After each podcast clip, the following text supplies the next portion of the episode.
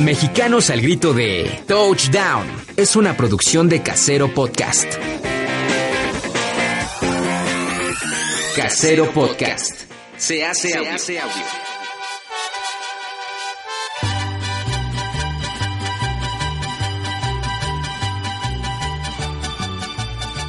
Mexicanos al grito de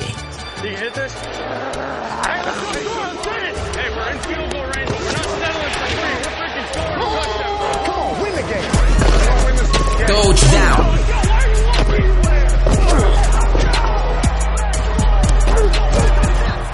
Menos estadísticas, más pasión por la NFL.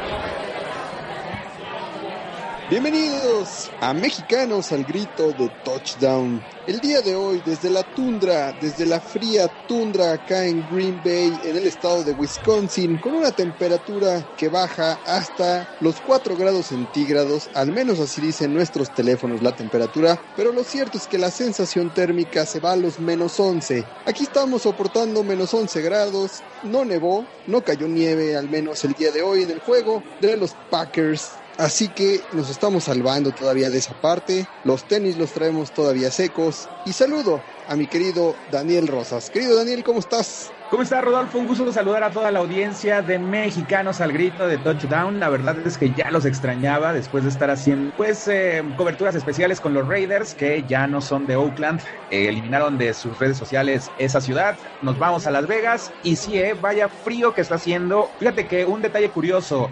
Green Bay, bueno, la organización de los Packers hicieron una convocatoria a más de 800 voluntarios este domingo por la mañana para que empezaran con pala y bote a sacar la nieve que había caído en Lambeau Field. Hubo buena convocatoria, terminaron a tiempo, el césped con, en buenas condiciones, pero qué frío está haciendo. Vámonos a saludar a más integrantes de este staff de mexicanos al grito de touchdown.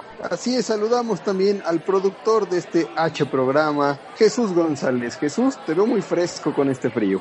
Ni gorrito ni nada. No, pues ya a mí me hace lo que, como diría nuestro presidente, lo que el viento Juárez me hace el frío lo que el viento Juárez.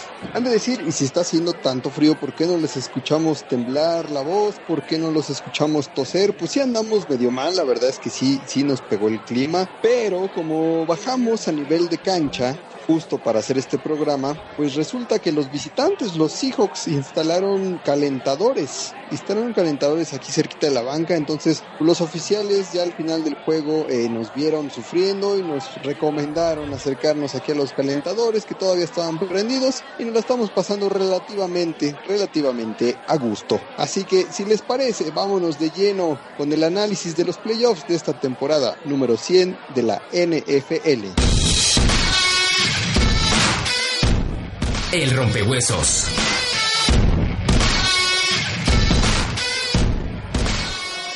Y pues empecemos con el análisis de los empacadores que vencen 28 a 23 a los Seahawks del tío Wilson. ¿Cómo viste el partido, mi querido Daniel? Mira, la verdad es que un partido que se cierra al final, estábamos rogando porque pudieran hacer algo más los Seahawks, pero vaya trabajo de la defensiva de los Packers y sobre todo una, un, detalle especial, el brazo de Aaron Rodgers. La verdad es que qué toque, qué coordinación ofensiva, qué contundencia y también qué buena defensa de los Packers para poder frenar nada más y nada menos que a Russell Wilson, que pues eh, venía motivado, venía con muy buena forma y los Seahawks se quedaron ahí a un poco, bueno, a un paso prácticamente pues de poder empatar mínimo este marcador y otro coraje, ¿no? La verdad es que dejó ahí en el campo el hígado eh, el head coach de los Seahawks porque la neta, qué polémica se armó también ya en una de las últimas jugadas, Rodolfo. Final, final de fotografía, final de polémica eh, si llegó o no al primero, al primero y diez Jordi Nelson. La resolución de las cebras fue que no, y pues todo el mundo en las pantallas veíamos muy apretado aquí en el estadio, en Lambeau Field, se veía por ahí la raya eh, que ponen las televisoras para la transmisión, esta raya, famosa raya amarilla, y veíamos que el casco caía ahí, pero el balón pues ciertamente no estaba, estaba al menos media yarda corta. Revisaron la jugada y aún así dijeron que no la iban a cambiar. Básicamente se fue el final y entró el señor Aaron Rodgers nada más a hincarse y a terminarse el reloj de juego. Mi querido Daniel, mi querido Jesús, antes de que sigamos platicando, déjenme saludar, pasen el micrófono a Chino. Chino que llegó desde el otro lado del estadio, viene titiritando de frío porque él no estaba en los calentadores. Mi querido Chino, ¿cómo vas? Ay, está, está que no me la creo. No, no sé por qué me convencieron de venir. Siempre, siempre, siempre estoy con que me muero de frío, pero ahora dije, oh, hay que conocer el Lambofield, entonces pues sacando manos. Final de, de, fotografía, ¿no? Final apretado, final de fotografía, pero lo cierto es que Rogers dio un buen partido, andaba fino, yo no lo vi titubeante, eh, realmente tuvo pocas jugadas donde fue presionado, la verdad es que la defensiva de los Seahawks no le alcanzó y yo sí me quedé con ganas de ver a Russell Wilson en al menos una ofensiva más, no sé ustedes qué piensan. Sí, nos quedamos con un poco de pues ganas de poder eh, tener un poco más de actividad porque era el último partido ya de esta serie divisional de prácticamente se nos escurre en la temporada regular, pero bueno, eh, finalmente creo que es un gran partido el que nos va a tener el próximo domingo ahí sentados en el sillón o en algún bar viéndolo los eh, empacadores de Green Bay contra los poderosísimos eh, 49 de San Francisco que se enfilan a un Super Bowl. Mm, no sé, bueno, ahorita vamos a llegar a esa parte de la charla, pero eh, sí, caray, bueno, la polémica siguió en, en, en esta liga que pues ha sido ahorita creo que vamos a saludar al Chicken, que le robo su frase, ha sido sobre, eh, sobre regulada y aún así se sigue prestando a la polémica. Se supondría que por todas las regulaciones tecnológicas y reglamentarias tendría que ser más justa, pero bueno, este fin de semana hemos visto ahí algunas joyitas de decisiones que ahorita vamos a comentar de las cebras. Oye, y este polémica año tras año, ¿no? Ya llevamos como por lo menos tres años con decisiones polémicas en playoffs que afectan los resultados de los encuentros, ¿no? Sin duda, y que ahorita vamos a ver qué va a pasar. Justo eh, pues siempre pasa de que en los playoffs hay decisiones arbitrales polémicas y ajustan justo para la siguiente temporada con reglas nuevas, con algunos cambios en la forma de las revisiones, con los coaches tirando pañuelos. Entonces, ya veremos, ya los veremos Santos, qué pasa. ¿El de los Santos fue hace un año o hace dos? El de hace los un año, Santos ¿no? fue una- hace un año exactamente, que entonces... Hace un año y también hace ocho días que una de las últimas jugadas también eh, eh, estuvo ahí Ah, sí. bastante polémica. Y- y- interferencia ofensiva de pase, me acuerdo perfecto, ¿no? Exactamente. Oigan, estoy viendo aquí a lo lejos, ahí viene, sí, es el Chicken, mi querido Chicken Mike Fly, que ya está listo para entrarle al ruedo. ¿Cómo, ¿Qué está? onda, ¿Cómo va sufriendo con el frío? Muy bien, no manches, me pasó en el, en el campo del soldado en Chicago, yo vi eh, a la entrada en las tiendas de- del estadio cobijas, dije la gente se exa- exagerada, ¿cómo te se va una cobija al estadio? Y después pagué, el- pagué el precio del estadio en el, en el campo del soldado, dije aquí no me va a pasar, entonces fui a guardar mi cobijita para poder hacer el programa a gusto, me compré una, una, una cobijita de los Packers para, para el Lambeau Field, ¿cómo están? Todo muy bien, todo muy bien. ¿Te gustó el juego o no te gustó? Me gustó mucho Aaron Rodgers, un tipo que eh, se reservó, ¿no? Lo justo, lo necesario, lo que tenía que pasar, con, con un toque que, que se nos está acabando ese toque en la NFL de, los grandes pasadores, ¿no? Ya se nos va Brady, yo creo que ya Rodgers no nos queda mucho, entonces hay que disfrutar esos, esos pocos pases que estamos viendo que nos está dando cuentagotas Rodgers. Oye, y otro que estuvo tirando como los dioses y que dio el juego de su vida fue el señor Patrick Mahomes, ¿eh?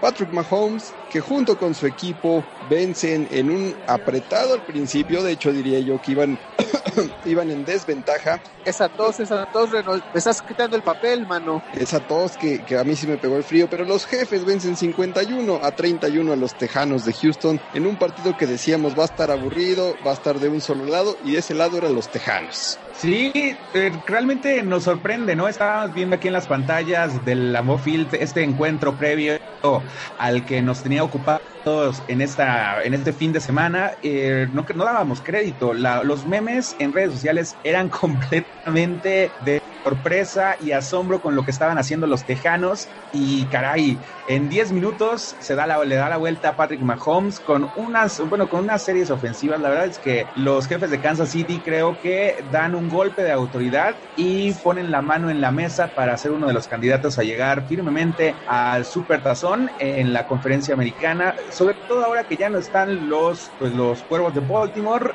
pero bueno, habrá que ver qué dicen los titanes, ¿eh? que también han estado jugando bastante bien. Y por ahí, oye, eh, eh, esa el, el Claxon frase, Daniel.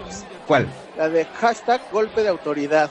Golpe de autoridad, exactamente. Oigan, eh, aguas ahí, Orlando, porque el, el, el, claxon este, ya te iba a llevar ahí un carrito de golf, mano. Aguas. Sí, de los carritos. Es que con el frío estoy tan, estoy tan concentrado en este, en no sentir frío que no veo lo que está a mi alrededor más que a ustedes, mano. Deberíamos de es que ese, bolita todos. Oye, pero ese, ese claxon sonó como el del Estadio Azul, ¿no? Sonó medio raro. Bueno, bueno, pero bueno, bueno, También, oye, también gran participación de Travis eh, Kelsey, el, este a la cerrada, de, pues, el mejor de la liga, ¿no? Yo creo que eh, se tomó, se apoyó mucho Mahomes de este, de este gran receptor que eh, la verdad infalible y por momentos hasta se burlaba de, de, los defensivos. Este, todo, un fenómeno este Kelsey, la verdad, eh, me da mucho gusto ver un ala cerrada nueva, en, no nueva, una cara diferente, aunque no fuera este Grokowski que ya me caía gordo, ya lo tenía, hasta la coronilla me tenía. Correcto, de hecho vamos a ver si todo sale bien y si el Super Bowl se orilla hacia allá, vamos a ver dos grandes alas cerradas frente a frente, el señor Kelsey y el señor George Kittle de San Francisco, que son, yo diría, así justo en ese orden, el uno y el número dos, no sé cuál poner primero, sí, pero sin duda. los dos mejores alas cerradas de la liga. Oye, una ventaja que deja ir este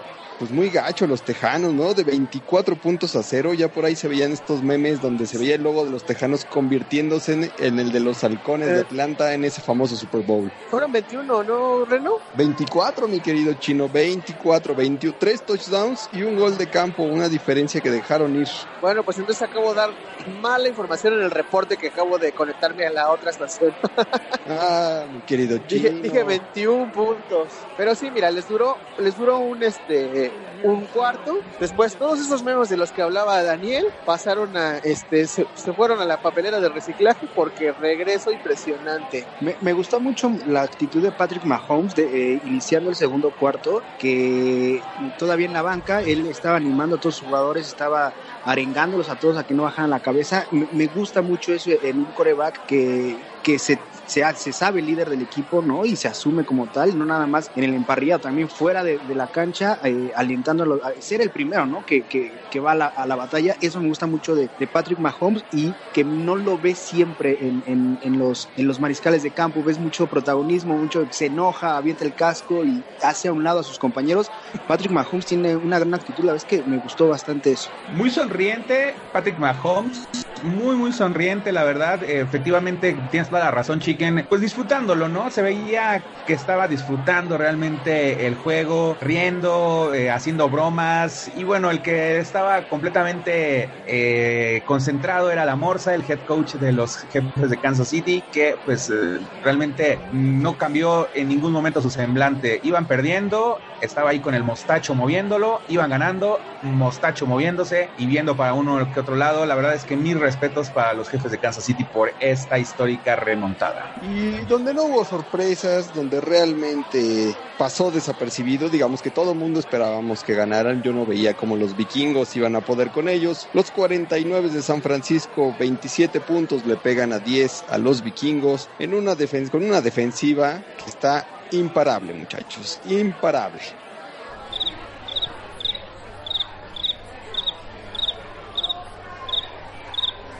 Se hace el silencio porque a nadie le importan los 49.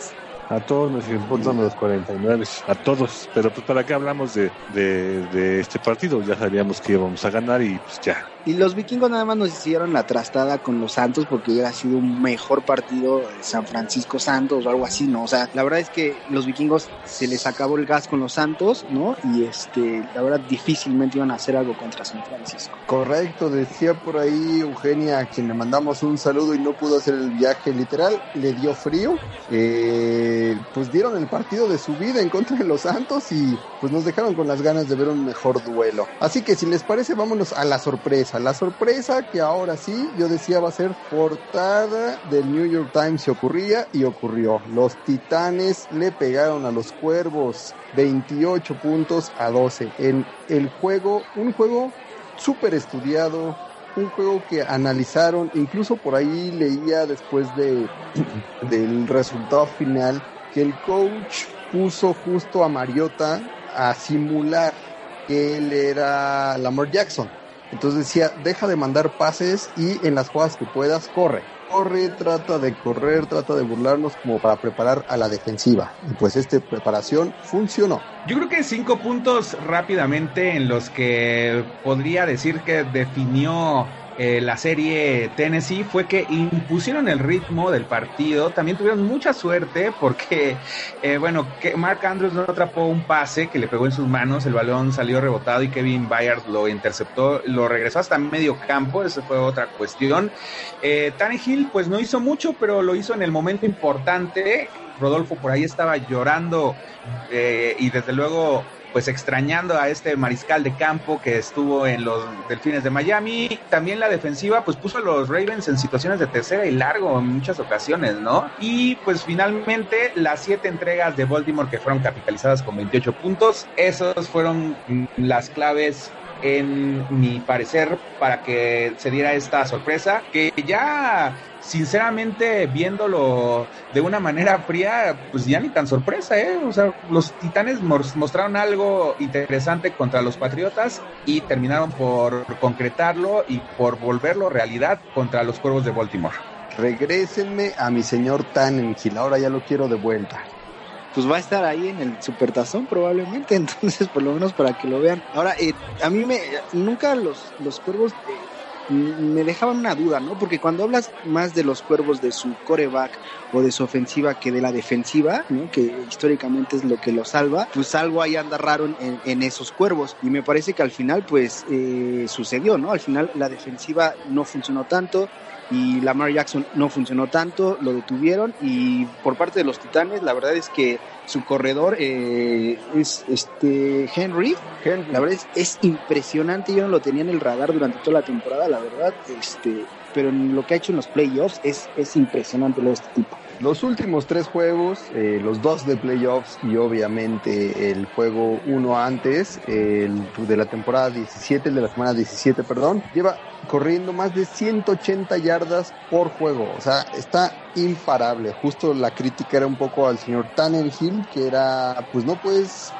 dejarle toda la ofensiva a Henry. Lo cierto es que así lo está Hasta lanzó un pase de anotación el tipo. Que parecía canasta, por cierto. Sí. Chino, te veo muy callado, andas con mucho frío, querido amigo. ¿No te gustó? ¿No, no, te gusta cómo están jugando los titanes? No, sí, sí, sí. De hecho, justo lo que decía Chicken hace rato. O sea, precisamente vimos el lado contrario del coreback aquí. A Lamar Jackson lo vimos este, aventando el casco y lo vimos desesperado y todo eso. Entonces, obviamente esa actitud se contagia al resto del equipo. Entonces, ya no, este, no fueron efectivos y ahí fue la gran la gran falla o sea ahí bien bien, bien coincido con, completamente con él o sea si, si hablas más de la ofensiva en un equipo que está este históricamente relacionado con, con buenas defensivas es porque algo anda ahí este bailando y sí gran decepción rompe quinielas, pero pues ahí están, ahí van los titanes. Oigan, y también bien inflado Lamar Jackson, ¿no? Como que iba muy soberbio al inicio del juego, obviamente pues así lo hizo la prensa, así lo hicimos todos con esta magia que traía, estas piernas imparables, y a la mera hora pues errático, obviamente nervioso, obviamente pues no pagando las novateces de ser este, pues todavía apenas la segunda campaña como titular, entonces eh, pues decepción al final. Vamos a ver qué tanto aprende de, pues, de este partido, ¿no? Si ya la siguiente temporada sigue siendo un soberbio, sigue estando infladito, no pone los pies en la tierra, pues difícilmente puedes llegar a ser un coreback de elite por muy talentoso y por mucho que corras, por mucho que generes, si no tienes esa parte, ese equilibrio mental, y la mente es que, la es que no lo vas a hacer. Sí, Sí, caray. Y bueno, otra de las cosas es que eh, algo que me llamó mucho la atención que dijo Rodolfo, la soberbia. La soberbia alcanzó a, Lamar Jackson y hablar, yo creo que finalmente sí va a ser el, MVP de la temporada, pero pues ahí va a quedar para que escarmiente. No se, no todos los juegos se pueden ganar con eh, pues corriendo o, improvisando, ¿no? Hay, finalmente en este juego ciertas reglas a seguir y eso también es bueno para el juego, para la liga y pues eh, también eh, la, verdad es que las puntadas y todas las genialidades que hizo Jackson durante toda la temporada, pues ahí van a quedar para la historia y yo creo que el próximo año pues veremos a un Lamar Jackson más sólido, más eh, fuerte y ojalá menos soberbio, con mayor madurez para poderlo seguir disputando porque como bien decía el Chicken, se nos están acabando los mariscales de campo leyenda. Y MVP si es que no le dan ese, ese premio a justamente a Derrick Henry que está corriendo como los dioses y que en una de esas le gana el puesto a Lamar. Vámonos a los juegos destacados de la próxima semana. Pero antes de ir a los juegos destacados, Rodolfo, Eugenia nos mandó su reporte desde la Ciudad de México. Vamos a escucharlo. Hola, Rodolfo, Chino, Gus, Daniel, Jesús. Ya vi que son muy malas personas y deciden reunirse todos cuando yo estoy lejos. Pero bueno, les dejo tantito mis impresiones sobre lo que pasó en la ronda divisional. La verdad es que quién esperaba que Tennessee fuera a pasar. Yo creo que las dos personas que apostaron son millonarias en este momento, la verdad muy merecido. Eh, me encantó, me encantaron los Titanes de Tennessee, me encantó el coaching. Eh, yo estaba fascinada viendo el partido porque la verdad parecía una lección en vivo de cómo debes de coachear a tu equipo en playoffs, sobre todo cuando eres el menos favorito. Eh, ¿Qué decir de Baltimore? obviamente salieron muy confiados, no se habló mucho de que eran los favoritos, de que eran los mejores, que incluso iban a ganar el Super Bowl. Y yo creo que al final eso también les pasó factura, el creérsela demasiado, porque lo que venían eh, estado haciendo bien durante toda la temporada, lo hicieron terrible en esta vez. Las cuartas oportunidades que le salían tan bien, no le salió para nada. Lamar Jackson se veía desesperado. Eh, en fin, la defensiva tampoco pudo con Derrick Henry. Fue un desastre, pero a mi parecer quiero enfocarme más en lo bonito que lo hicieron los Titanes de Tennessee, porque la verdad fue maravilloso. Híjole, de la final de conferencia de Tennessee Kansas City, obvio Kansas es el favorito, pero me encantaría que Tennessee pudiera por lo menos darle un partido reñido. Viene con este ánimo de pues el menos favorito que ha logrado vencer a grandes equipos. Entonces eso va a servir mucho para elevar también el nivel del partido, esperemos que así sea. Y del otro lado, Green Bay y San Francisco, un partido un poquito más parejo. Yo no le veía mucha esperanza a Green Bay, decía sí, están ganando, pero meh pero la verdad es que encontraron un muy buen equilibrio. No tienen piezas claves en ese equipo, sin embargo han encontrado muy bien ese balance. La clave para mí sigue siendo la defensiva de San Francisco porque no hay quien la pare y vamos a ver cómo juegan contra Green Bay porque no es lo mismo enfrentarse a un Kirk Cousins que a un Aaron Rodgers. Entonces va a estar bastante, bastante emocionante, pero mis pronósticos es que el Super Bowl va a ser San Francisco, Kansas City.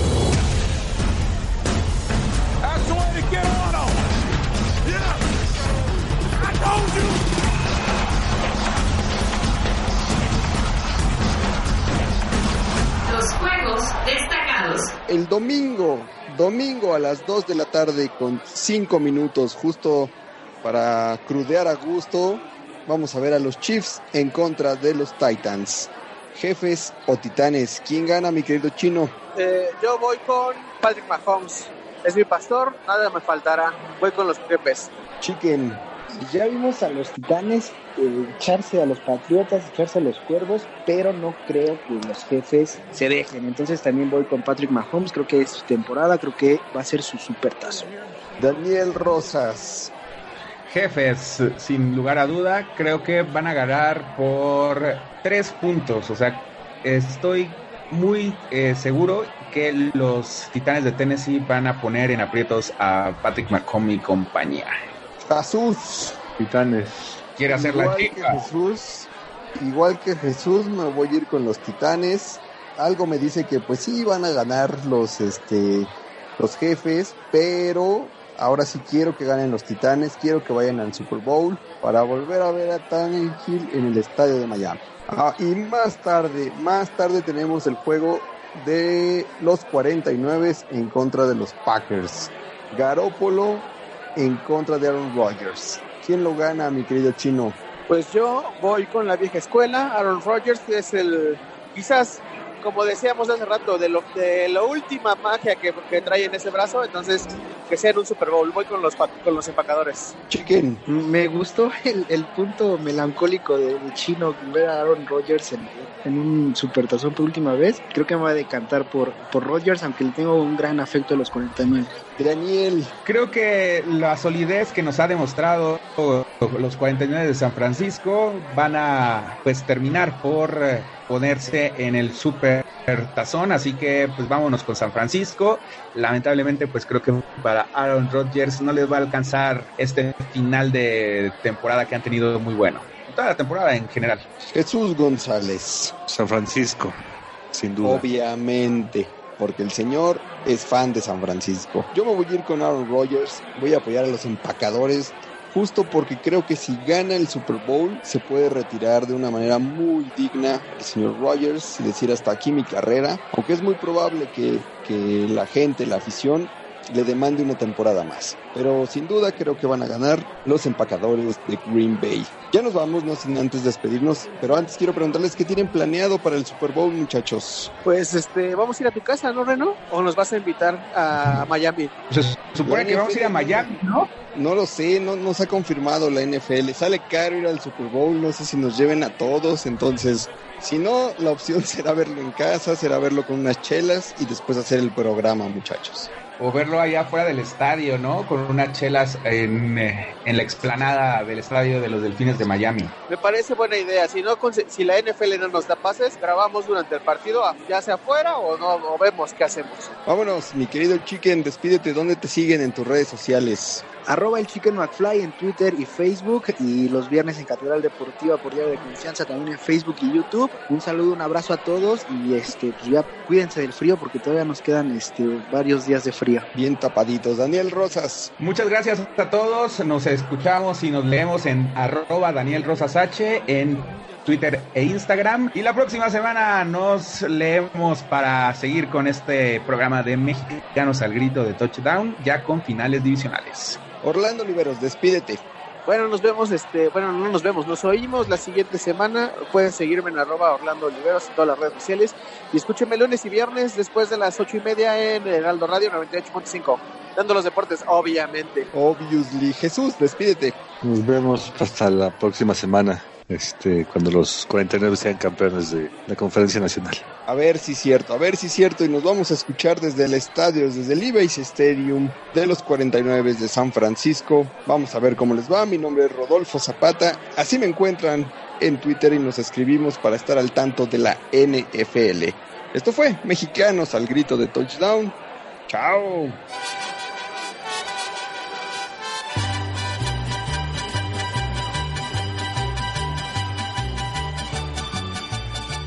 Mexicanos al grito de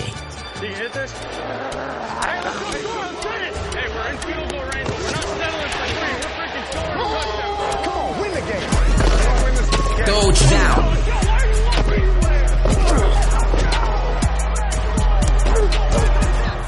Menos estadísticas, más pasión por la NFL.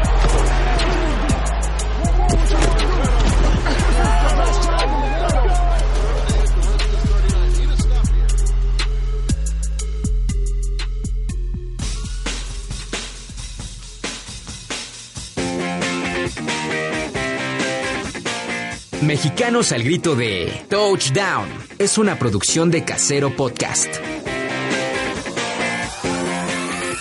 Casero Podcast. Se hace audio.